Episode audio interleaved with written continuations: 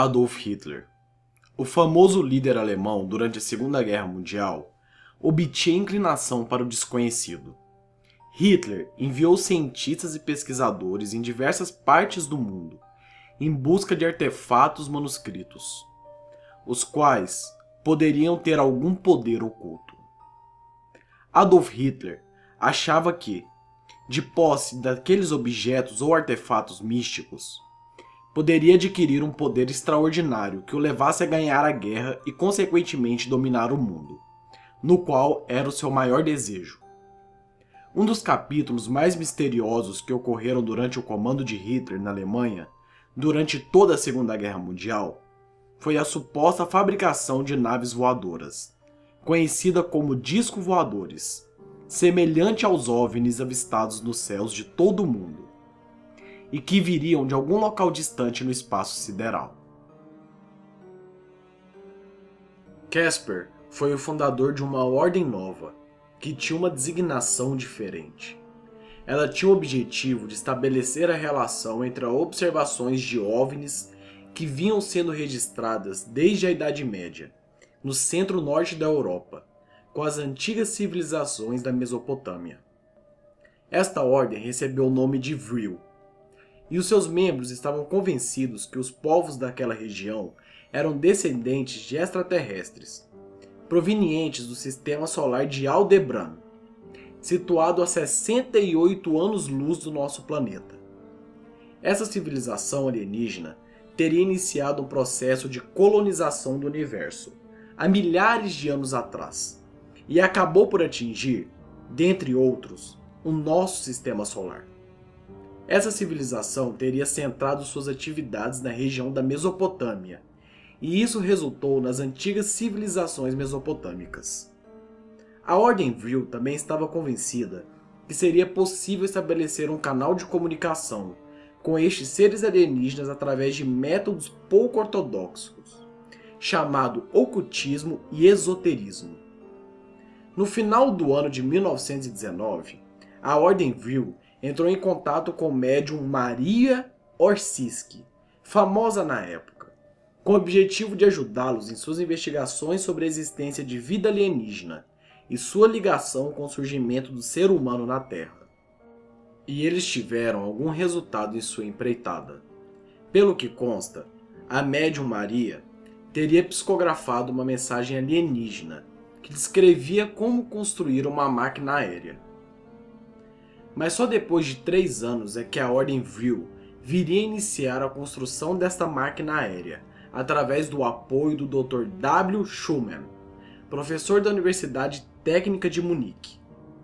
A máquina era constituída de um disco de 8 metros de diâmetro, alteada e de um disco paralelo de 6,5 metros de diâmetro, e na parte interior de outro disco de 1,80 metros de diâmetro onde se instalou o propulsor de 2,40 metros de altura. Embaixo, o corpo central terminava em forma cônica, onde se encontrava uma espécie de pêndulo, que tinha por efeito estabilizar o aparelho. Os discos inferiores e superiores giravam em sentido contrário para criar um campo de rotação eletromagnético. Assim, finalmente, no verão de 1922, a máquina aérea estava realmente pronta. Hitler era tão fanático e obcecado por culturas alienígenas que ele criou um grupo especial nomeado de Shahars Son, conhecido como Sol Negro, ou simplesmente SS, no qual vários emissários eram enviados ao Tibete com o objetivo de conhecer e dominar todas as técnicas de meditação para auxiliá-los na comunicação com os alienígenas.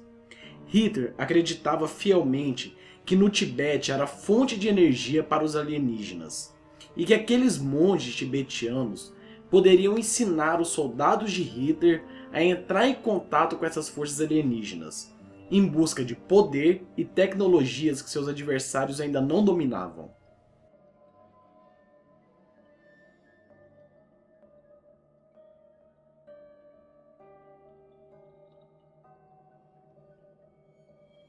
Uma estátua budista antiga, recuperada por uma expedição nazista em 1938. análises geoquímicas realizadas pela equipe de pesquisa germânica revelou que a inestimável objeto foi esculpido a partir de um fragmento de atachite, uma liga extremamente rara de ferro, níquel e cobalto, que combina com a composição de outros pedaços de meteoro. Acredita-se que a estátua, que mede pouco mais de 24 centímetros e pesa aproximadamente 10 quilos, seja a mais antiga figura humana esculpida em material proveniente de fora da Terra. A estátua foi esculpida a partir de um fragmento de um grande meteoro que caiu em Xinga, uma floresta entre a fronteira de Mongólia e Sibéria. A estátua foi esculpida a partir de um fragmento raríssimo de um meteoro. Em 1913, garimpeiros que faziam a prospecção da área acharam é provável que esse fragmento individual tenha sido recolhido muitos séculos antes, forjado e moldado artisticamente por volta do século XI. Qual seria o interesse dos nazistas nessa estatueta? E por que levá-la à Alemanha? E a propósito, o que os nazistas estavam fazendo no Tibete para início de assunto? A Ahrinemembe acreditava que a raça ariana descendia da mítica Atlântida, e que essa civilização extremamente avançada havia sido destruída por um cataclismo cósmico. Provavelmente e possivelmente o choque de um planeta milênios atrás. A partir dessa tragédia, o povo ariano que habitava a Atlântida teria se espalhado pelo mundo, colonizando diferentes regiões do planeta. Eles afirmavam que os arianos teriam deixado os indícios de sua presença e que estes ainda poderiam ser encontrados para achar a origem da tão sonhada raça pura que Hitler sempre quis. Dessa forma, tentavam desenterrar artefatos perdidos e conduziam escavações na Islândia, Troia e no Oriente Médio. Os pesquisadores, no entanto, supunham que uma das mais prósperas colônias de arianos teria se estabelecido no coração da Ásia nas montanhas do Tibete. Para provar essa teoria, uma audaciosa expedição foi organizada com o intuito de explorar uma das regiões mais misteriosas do planeta. Até essa época, o Tibete se encontrava fechado para estrangeiros, e os poucos viajantes que cruzavam suas fronteiras contavam histórias sobre uma terra exótica, de incríveis riquezas e elaborados costumes. A cidade de Lhasa, no topo do mundo, era o centro do poder. E também porque eles acreditavam que ali estava a fonte da vida extraterrestre na Terra. Que aqueles homens do Tibete, os sábios monges tibetianos, conseguiriam ensinar a milenar técnica de contato com aliens. A Floresta Negra. Em seu livro de 1993, Sociedades Secretas e seu poder no século XX, o autor Jan van Helsing conta a história de um acidente estranho na Floresta Negra da Alemanha, que ocorreu no ano de 36. Três anos antes do início da Segunda Guerra Mundial, de acordo com Van Helsing, os moradores que viviam perto da pequena cidade de Freiburg acordaram com o que parecia ser um enorme acidente de avião. Algo totalmente estranho caiu ali. Mas quando os pesquisadores examinaram o acidente, eles encontraram um estranho objeto em forma de disco. E dentro estavam os restos do que parecia ser seres extraterrestres. Van Helsing também afirma que poucas horas depois do acidente, tropas da SS de Hitler tomaram posse da aeronave acidentada e seus tripulantes mortos levaram-os para uma sede ultra secreta no castelo de Heinsberg. Lá, acredita-se, que cientistas nazistas começaram a fazer engenharia reversa da tecnologia encontrada a bordo, dentro daquela nave danificada. Mas há alguma evidência de que essa nave extraterrestre existiu mesmo? Nós nunca saberemos, porque esses arquivos foram todos escondidos de nós.